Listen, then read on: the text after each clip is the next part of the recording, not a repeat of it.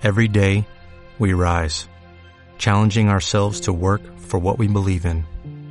At U.S. Border Patrol, protecting our borders is more than a job, it's a calling. Agents answer the call, working together to keep our country and communities safe. If you're ready for a new mission, join U.S. Border Patrol and go beyond. Learn more at cbp.gov/careers. Bienvenidos a Memorias de un consultor, aventuras y desventuras a lo largo de más de 20 años.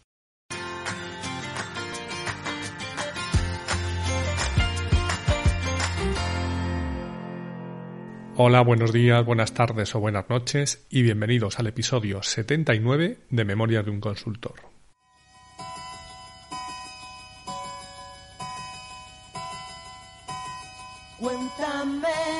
El día 1 de enero de 2015, el Bitcoin cotizaba a 275 dólares.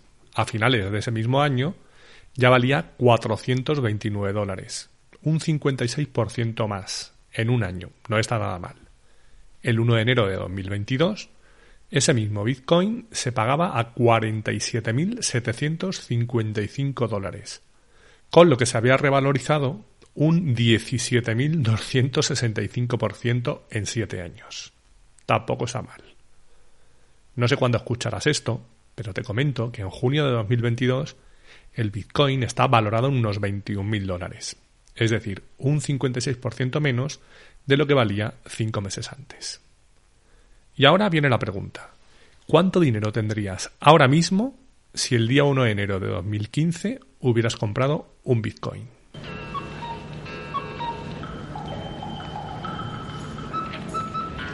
Y la respuesta correcta es nada. Seguirías teniendo únicamente un Bitcoin, cuyo precio fue de 275 dólares, sí, pero cuyo valor no sabrás cuál es hasta que tomes la decisión de venderlo. Porque me hace gracia la gente que dice, he perdido un 56% desde principios de año. No has perdido nada, nada porque tú compraste el Bitcoin el día 1 de enero de 2015 y te costó 275 dólares. Siempre que lo vendas por más de eso, vas a ganar dinero. No has perdido nada, no tienes nada, tienes únicamente un Bitcoin.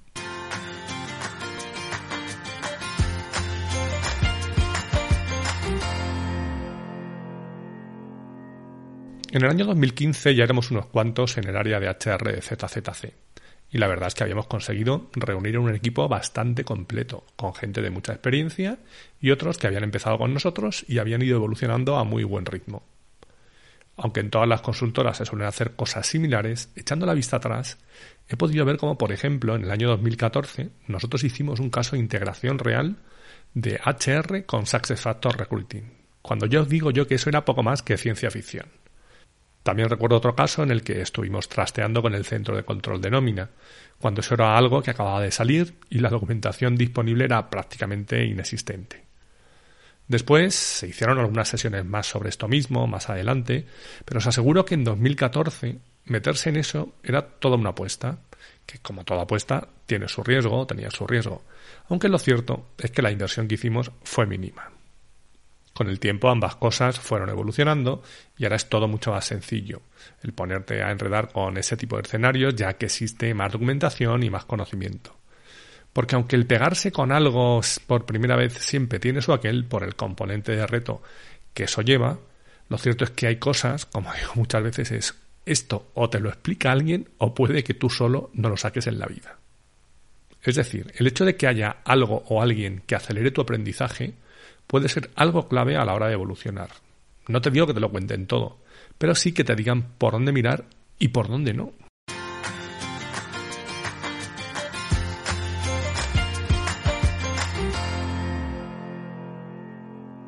En 2015 también hicimos algo medianamente innovador, podríamos decir.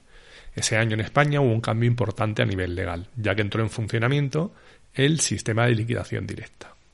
A ver, para los que no sois españoles o no tenéis ni idea de cómo funciona una nómina, resulta que a cada trabajador se le retiene siempre una parte de su salario para ingresarlo más tarde a la seguridad social. Y la empresa, que es quien retiene esa cantidad al trabajador, a su vez también soporta un coste por eso mismo. De esta forma, a final de mes, la empresa le entregaba a la seguridad social el dinero correspondiente, tanto la parte de los trabajadores como la de la propia empresa. Sin entrar en detalles, podemos decir que era responsabilidad de la empresa retener esas cantidades e informar a la seguridad social a posteriori, a mes vencido. Eso cambió en 2015. La responsabilidad seguía siendo de la empresa, pero lo que pasó es que la seguridad social era quien iba a mandar una factura, llamémosla así, a las empresas diciéndoles que con los datos que tenían en la base de datos que le habían proporcionado previamente las empresas, la cantidad que debían ingresar cada mes era la que fuese. Eso suponía un gran cambio, ya que desde ese momento, en caso de que hubiera alguna discrepancia, la empresa tendría que demostrar el porqué de la misma y en unos plazos muy acotados, porque de entrada la Administración iba a tener siempre la razón. En el sistema anterior también era así, que la Administración, por defecto, tenía siempre la razón. Pero, bueno, ahí por lo menos presentaban la información a posteriori aquí directamente, me enviaban la información y yo tenía un plazo limitado de días para argumentar cualquier cosa con la que no estuviera de acuerdo. A grandes rasgos sería así. Evidentemente, ante un cambio legal de este calado, SAP debía hacer ciertas adaptaciones en su software. Y lo cierto es que el tiempo iba pasando y la gente se empezaba a poner nerviosa. Es decir, que muchas veces se echa la culpa al fabricante de software, sea SAP o sea otro, cuando realmente quien no sabe cómo implementar la ley que se ha sacado el grupo político de turno de la manga es la propia administración. Y si ellos no lo tienen claro, ni te cuento los demás. Viendo la situación, a nosotros se nos ocurrió desarrollar una serie de herramientas que le permitieran a las empresas hacer esos chequeos entre la información que tenían en sus sistemas y aquella de la que disponía la seguridad social. Al menos eso les permitía comprobar que la información que tenían en ambos lados era la misma y analizar o corregir esas posibles discrepancias. Otros proveedores hicieron algo parecido a esto, aunque con algún matiz distinto. Por ejemplo, la forma de licenciarlo, la complejidad del producto o incluso el precio. Nuestra idea era clara, hacer algo muy funcional que ayudara a los clientes a hacer esos chequeos de una forma casi automática y llevar una pequeña gestión de todo eso hasta que SAP sacara la solución estándar. Si no recuerdo mal eran tres o cuatro programas y los vendíamos por 7.000 euros. Tú pagabas eso y los programas eran tuyos y podías hacer lo que quisieras con ellos. Es decir, los podías modificar, podías tocar el código, lo que tú quisieras. Esto era una gran ventaja, ya que te permitía hacer pues, lo que te diera la gana sin partir de cero, no tenías que desarrollarlo todo de cero, con algo que después pues, podías ir adaptando o modificando a tu ritmo. Como eran soluciones basadas en lo que iba sacando SAP, si SAP modificaba algo de lo suyo, pues las herramientas se tenían que adaptar a esas modificaciones. Y nosotros dábamos la opción de que cada cliente hiciera sus propias modificaciones o que nos contrataran también ese servicio. No recuerdo bien, pero creo que el servicio de mantenimiento eran de 400 euros al mes. Algo que, como decimos, no obligábamos a contratar, mm, no como algunas de las otras soluciones. Resumiendo, podías pagar 7.000 euros o si cogías el mantenimiento, vamos a poner un año, porque podíamos suponer que en ese plazo SAP iba a sacar algo parecido que haría innecesarias ese tipo de herramientas, podrías añadir 4.800 euros más, es decir, 11.800 euros.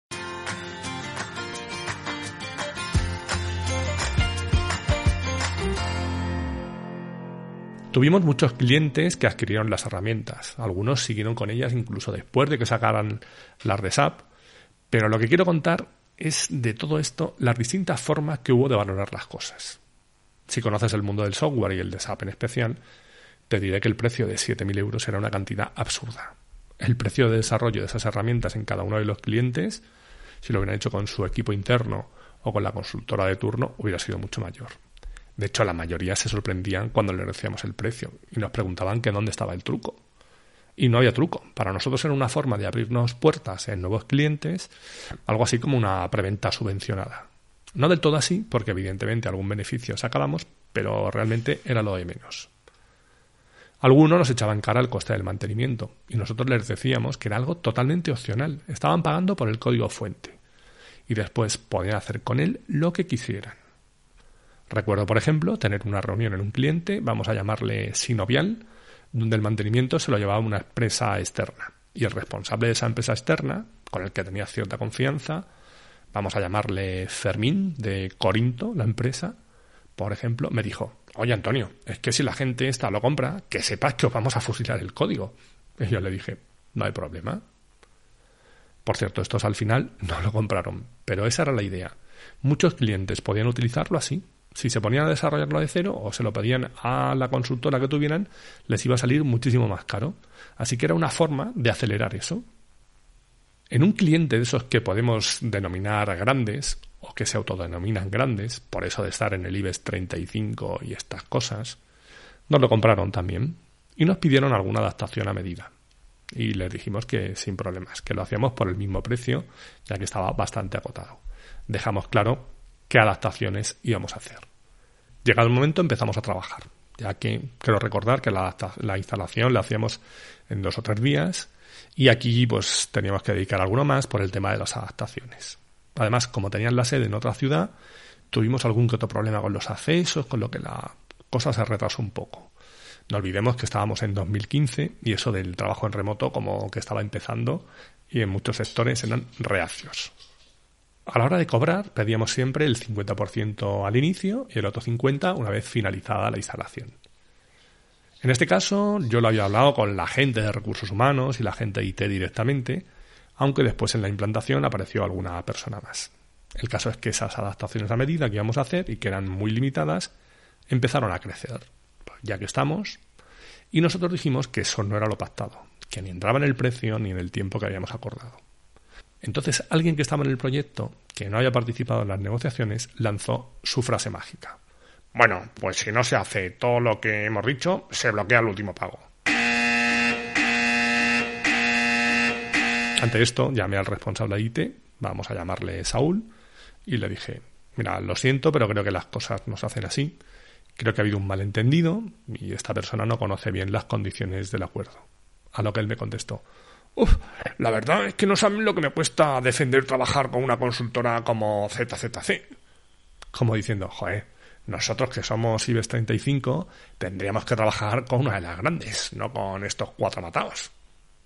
Y yo le dije, a ver Saúl, tú has estado en una de esas grandes consultoras muchos años y has estado tocando máquina hasta ayer, por lo cual sabes valorar perfectamente el coste de estas herramientas.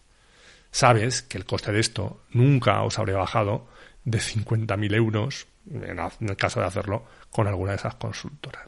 ¿De qué me estáis hablando? Y le añadí, a ti puede que te cueste defender porque trabajar con ZZC, pero te aseguro que me cuesta más a mí defender porque trabajar con vosotros. Porque por muy grandes que seáis, no tenéis ningún derecho más que Fruterías Pepe, que nos ha comprado esto mismo por el mismo precio y no nos pone ninguna pega. A ver, todo esto en un plan muy cordial, todo se ha dicho, porque yo tenía buena relación con Saúl y bueno, pues lo cierto es que quedamos en que él hablaría con su compañero para aclarar la situación.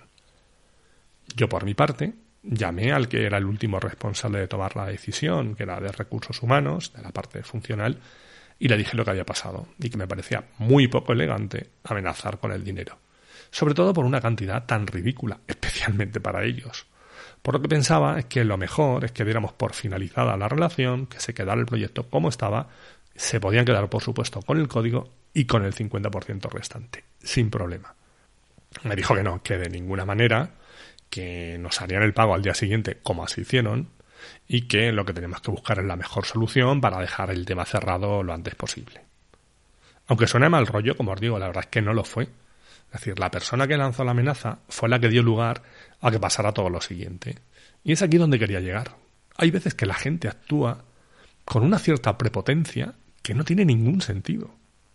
Nadie es superior a nadie, ni tú por ser cliente, ni yo por ser proveedor. Y el hecho de ser una empresa grande no te da derecho alguno a amenazar a nadie. El mercado es muy grande. Y al igual que hay otros proveedores, hay otros clientes. Terminamos el proyecto bien y, por supuesto, no nos cogieron el mantenimiento. Aunque eso sí, pasados cinco o seis meses, la cosa se les fue de las manos y nos pidieron ayuda. A lo que les dijimos que bien, que no teníamos ningún problema pero que si querían el mantenimiento tenían que pagar el coste de los cinco o seis meses anteriores. Y nos dijeron que por qué.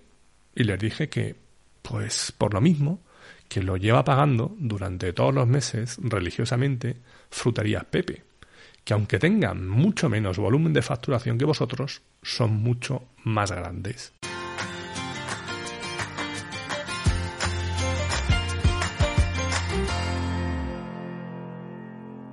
Otra cosa curiosa que nos pasó con estas herramientas fue que en un organismo público nos dijeron que lo querían comprar, pero que tenían un problema, ya que ellos no podían pagar más de un 20% de mantenimiento al año por un producto, más de un 20% del coste. Y yo les dije, porque les interesaba coger el año de mantenimiento, que no había problema, que lo que hacíamos es a ellos, en lugar de costarle 7.000 euros y 4.800 el mantenimiento, el producto les iba a costar 10.000 y el mantenimiento 1.800, 150 euros al mes. Y punto. Con eso pagaban 11.800 euros como pagaba Fruterías Pepe.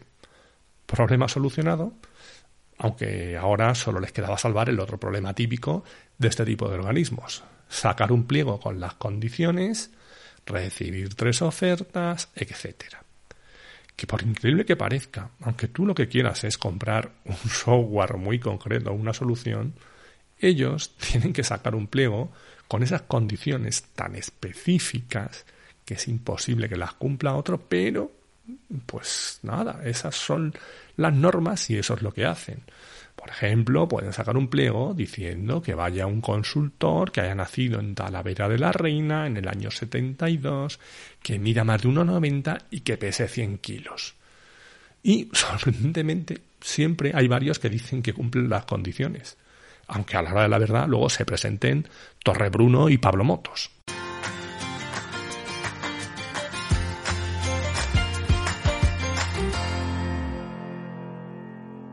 Implantamos las herramientas en casi 20 clientes, de todos los tamaños y sectores, y en varios de ellos estuvimos dando mantenimiento.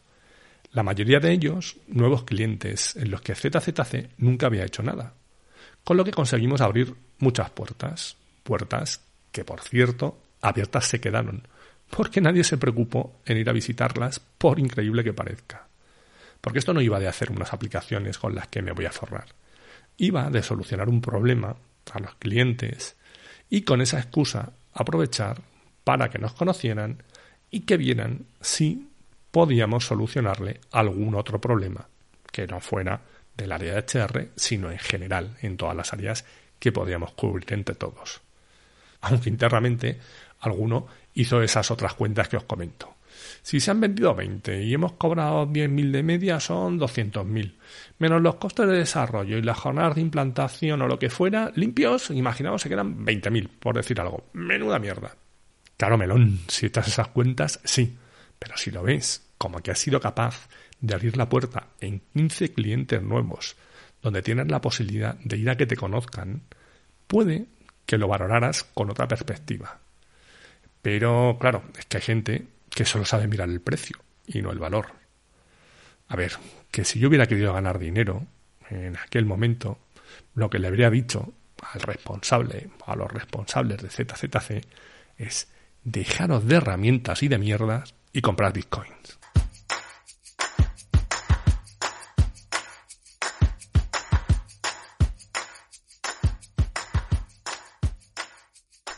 Cosas que me llevo del episodio de hoy. Como siempre, tres. Uno, hay que hacer cosas. No vale compensarlas. Dos, puedes ser más grande que yo, pero eso no te hace mejor. Y tres, a veces no sabemos valorar las oportunidades que tenemos delante de nuestras narices.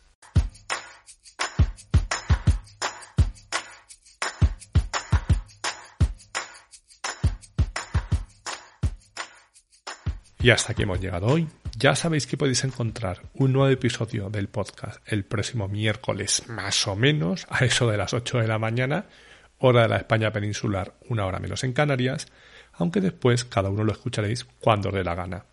Podéis encontrar todos los episodios del podcast en la página memoriasdeunconsultor.com, donde estaré encantado de recibir vuestros comentarios, así como en la mayoría de plataformas de podcasting. Spotify, iBox, Apple, Amazon, Google, etc. Y si queréis saber algo más de mí, me podéis encontrar también en mi blog personal a ancos.com. Gracias por haber llegado hasta aquí y os espero en el próximo episodio. Adiós.